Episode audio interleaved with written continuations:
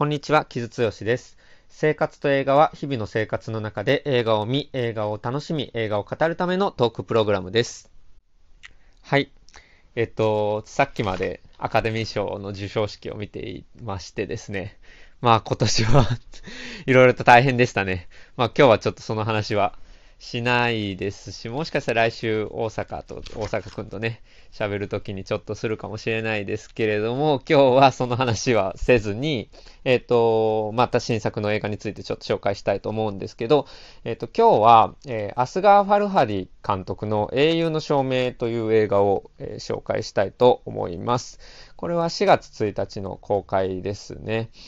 で、ちょっとこれを聞いてくださってる方で、どれくらいアスガー・ファルハディっていう監督にイメージがあるかはわからないんですけれども、えっと、この英雄と証明は、えっと、去年のカンヌ映画祭でグランプリ、えー、2番目の賞ですね、を受賞した作品なんですけれども、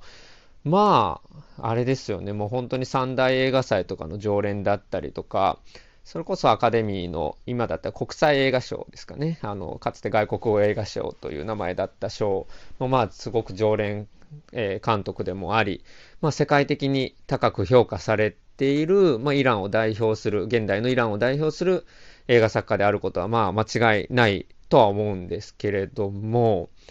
まあ僕もまあファルハディの監督、えー、ファルハディ監督の作品は、えー、日本で初めて公開されたのが彼女が消えた浜辺という作品でですね、まあそれ以降は全部は見ているんですけれども、まあ見事な映画をずっと作ってきた人ですよね。えっと、まあ彼女が消えた浜辺の話をちょっと最初にすると、さまあこれを僕見たときに、すごく圧倒されたのを覚えていて、それは何に圧倒されたかというと、もう脚本がめちゃくちゃ緻密なんですよね。もうお話って言ったらあれなんですけど、お話ではないですね。お話ではなく、どういう風な、まあその話の運び方をするか、あるいはどういう風な、えー、セリフとかを使ってどういう風な設定を、えー、敷いて、どういう風な展開に持っていくかというものが、まあすごく張り巡らされていて、僕は、初めて、まあ、ハルハディ監督の彼女が消えた浜辺を見たときに、ちょっとね、たじろいてしまった部分もあったんですよ。あまりにも、あの、きめ細かくできているから。で、僕は結構、割と脚本がガチってなってる映画、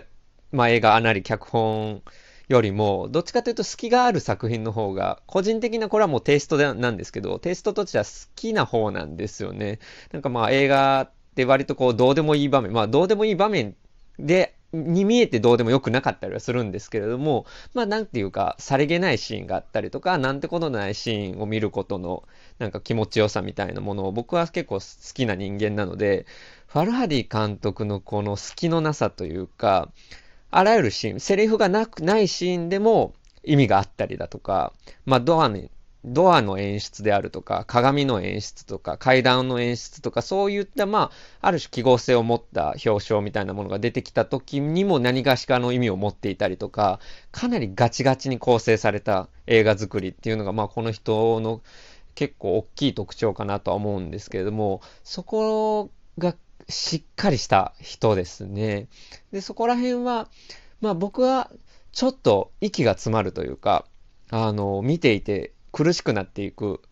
ところもあるんですけれども、まあ、それこそがファルハディ監督の凄さでもあり、同時にあのファルハディ監督がずっと描いてきたものとすごくうまくリンクしてる部分でもあると思うんですね。まあ、っていうのは、まあ、ハルハディ監督の作品ってよく心理サスペンスみたいなあの、ことでよく説明されますけれども、まあなんか主人公が、登場人物たちがいて、何かこう事件なり、何かこう、出来事があって、その出来事に対する人々の立場に違いによる葛藤であるとか、あるいはちょっとした隠し事とか、あの、嘘みたいなものが、あの、どんどん状況をまずくしていったりとか、まあ、そういう、そこでそこに道徳的な葛藤があったり、倫理的な葛藤があったりっていう、まあ、すごく、なんだろうな、人がどういうふうに追い詰められていくのかということを、緻密に描くことが、まあ、上手な監督かなというふうに、まずは思いますね。で、えっ、と、英雄の証明の話になるとですね、まさにまあ英雄の証明もそういう映画でですね、まあなんかこう、まあ最初にちょっと設定というか物語の、えー、序盤部分だけ簡単に説明すると、今回舞台、イランのあの古都シラーズ、古都っていうのはあの古い都のことですね、のシラーズなんですけれども、まあ、主人公の、えー、ラヒムという、まあ、青年というかまあ男性がですね、えー、刑務所に収監されてた人なんですけど、彼はまあ借金が返せなかったという罪で収監されていた人で、まあ、えー、彼が一時期釈放されてた。2日間ですかね。あの、服役中なんですけれども、2日間の休暇を得て一時的に釈放されていたんですけれども、その時に、まあその借金の、えー、借りてる相手に、え、お金を返せるかもしれないっていうところから、まあ、物語が始まっていくんですけれども、で、その返そうとしたら、でも全額返せないなら俺は受け取らないって言って拒否され、っていうところから始まっていって、で、なんで返せるかっていうことになったというと、えー、ラヒムには婚約者がいてですね、その婚約者が、えー、バッグを、バッグの落とし物を拾っていたんですね。で、その時に、その中に金貨が入っていて、17枚の金貨が入っていて、まあ、それを換金したら返せるかもしれないっていうふうに思ってたんですね。でも、えー、結局、あの、そういうふうに返せないということが分かったので、もう仕方ないっていうのもあるし、あと何よりラヒム本人の、まあ、罪悪感、拾ったものを取ってしまうということに対する罪悪感があって、結局、あの、持ち主を自分で探すっていう方向に出ると。で、それが、えー、ある時ですね、あの、思いがけない反響を起こして、まあ、刑務所の幹部たちに、まあ、褒められてる。で、メディアからの取材に、あの、渡るっていうところから、まあ、どんどん話が進んでいくんですけども、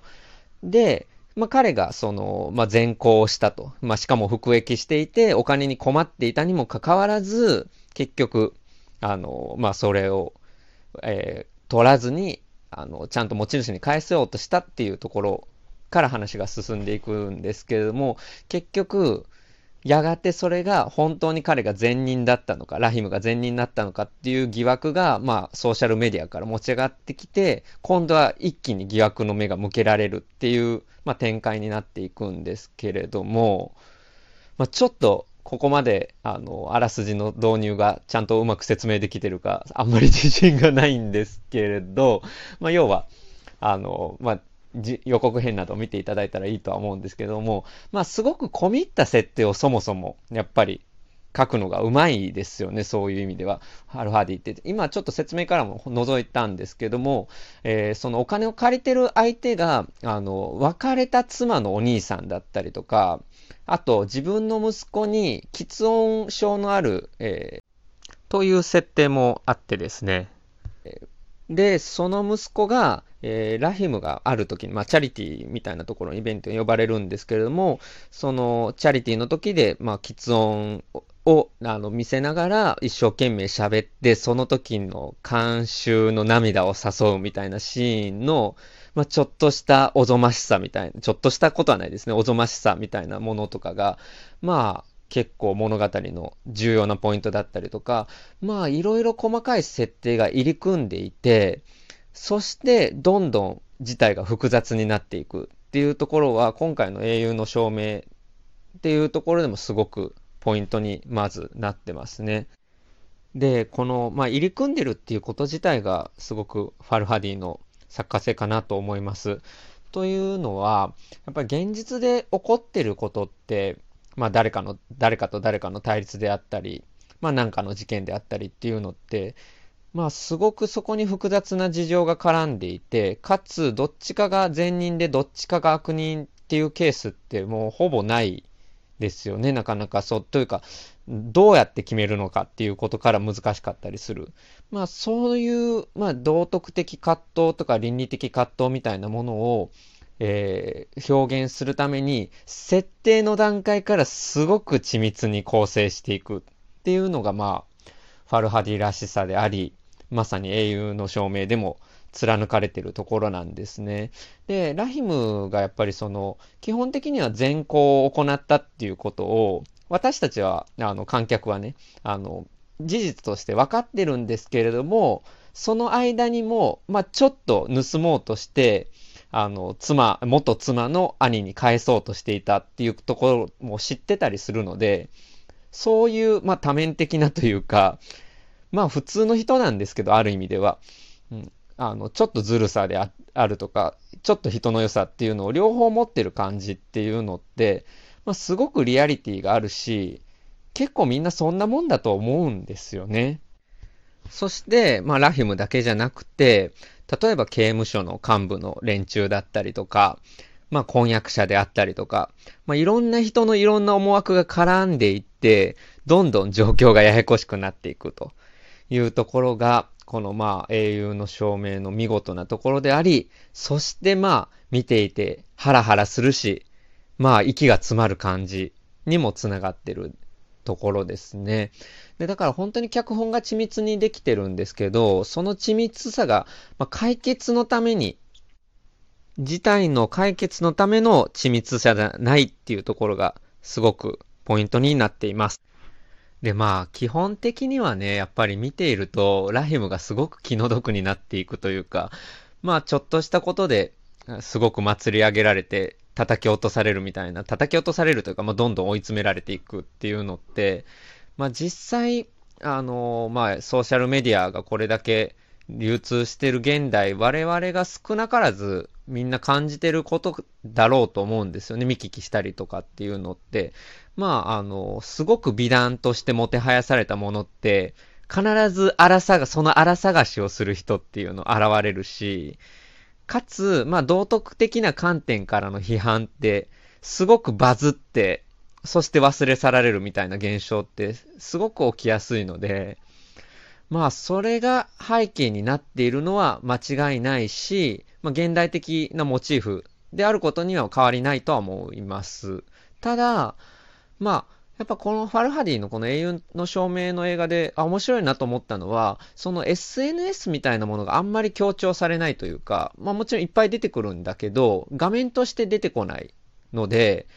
見てると、いや、でも人間の社会ってもともとそういうものだったしなって思わされる部分もすごくあるというか、まあ必ずしも現代だけの問題じゃないっていうところがし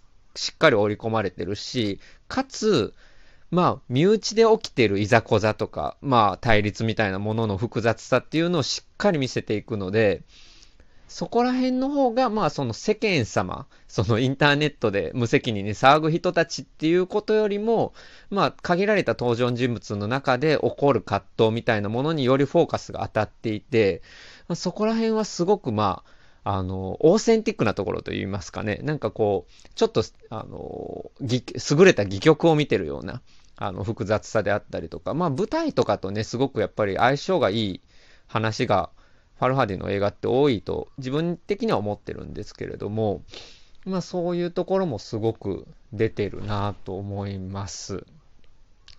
で、まあ、あとはやっぱりファルハディ監督ってイランの社会の状況をあのバックグラウンドに置くのがすごく上手い人で、例えば今回はそこまでなんですけれども、女性がイランという社会でどういう立場に置かれてるかっていうのを、まあ、巧みに織り込んだりするのとかがすごくうまいと思うんですけど、例えば、あの、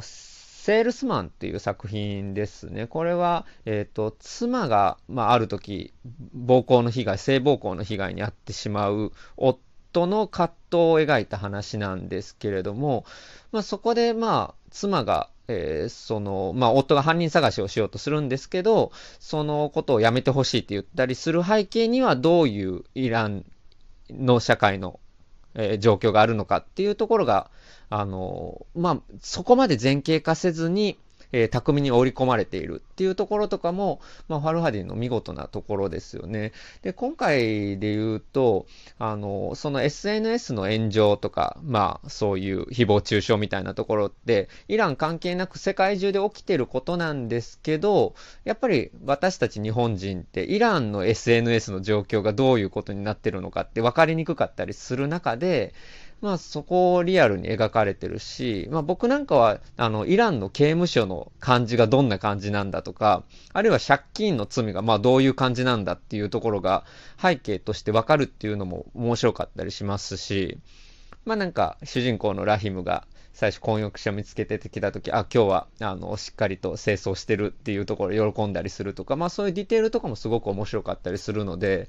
まあそこら辺はファルハディの味だし、特徴だと思いますね。えっと、過去にね、あの、海外で作品をいくつか撮ってるんですけど、えー、誰もがそれを知ってる、知っているですかね。それはまあ海外で撮った作品なんですけど、僕は個人的にはファルハディは、まあ、イランが舞台の方が持ち味は出る人だと思いますね。まあ、やっぱりそれって、例えば、あの、パラサイトが、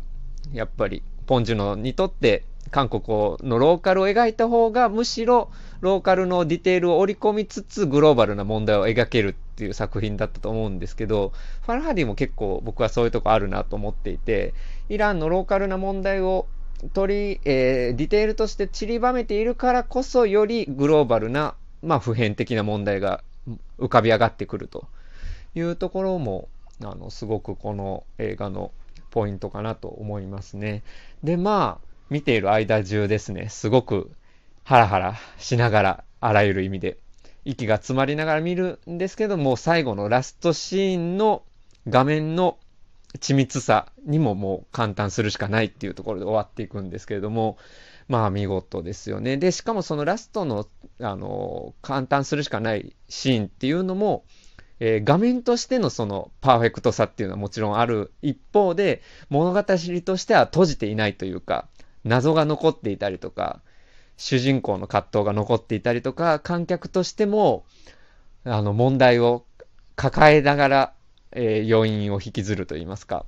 そういうところがあって、まあそこら辺もね、すごくよ、あの、後味が重い作品になっていて、でもまあ、優れた映画ってやっぱり、そういう、ああ、すっきりしたっていうところじゃない、あの、余韻が持っていたりするので、まあまさにそういうところが、えー、ポイントの映画かなとあとはやっぱり俳優陣の演技ですかね。すごくまあ緻密で複雑な話なんで、俳優がそのニュアンスをいかに演じきるかっていうことがすごく重要な映画になってるんですけど、あの、主人公のあのラヒム役を演じたアミル・ジャディディさんですかね。この人僕初めて見たんですけど、彼すごくいい俳優ですね。なんかちょっと独特の人の良さみたいな、人懐っこさみたいなところをうまくこう、醸し出しつつも、まあ彼がそう、ちょっと倫理的な葛藤に、後に苦しむことになるっていう、まあニュアンスも見事に表現していて、まあいい俳優だなと思いましたね。僕、ファルハディって結構こう、美男美女が好きな監督なのかなって結構思うんですけど、まああの、ラヒムはあの、まあ、まあ、ハンサムだと思うんですけど、まあ、ただハンサムっていうだけでなく、そういうちょっと人懐っこさみたいなものとかがあったりして、まあ、すごく魅力的な俳優さんだなと思ったし、まあ、何より今回も、あの、すごく登場人物が多い中で、アンサンブルキャストもすごくの、その人と人とのやりとりとか、何か対立があったり、言い合いがした時の、どちらかがこういう表情をしてるとか、まあそういうところもね、本当にすごく緻密にできているので、そのあたりもぜひ注目してほしいポイントですね。はい。まあそんな感じで、あの、英雄の証明、えー、4月1日から公開でおすすめですので、ぜひ、えー、ご覧ください。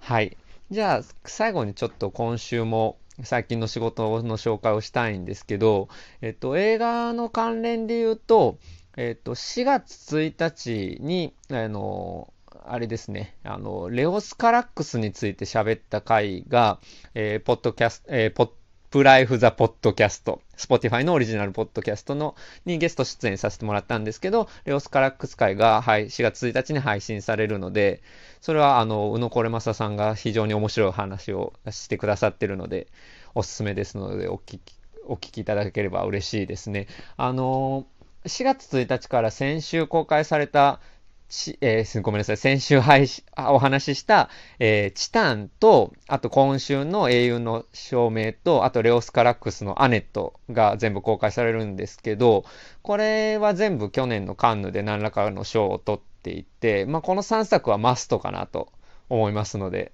まあ、おすすめです。で、あとは、まあ、私はバレンティナっていうブラジルのねトランスジェンダー女性が主人公のトランスジェンダーの少女が主人公の映画とかも結構いいインディペンデント映画だったりするのでそのあたり、えー、注目してほしいなと思いますあの最近の注目作について書いたサインマガジンの連載をまあ多分概要欄に貼ってると思うのでよければそちらもチェックしてみてください。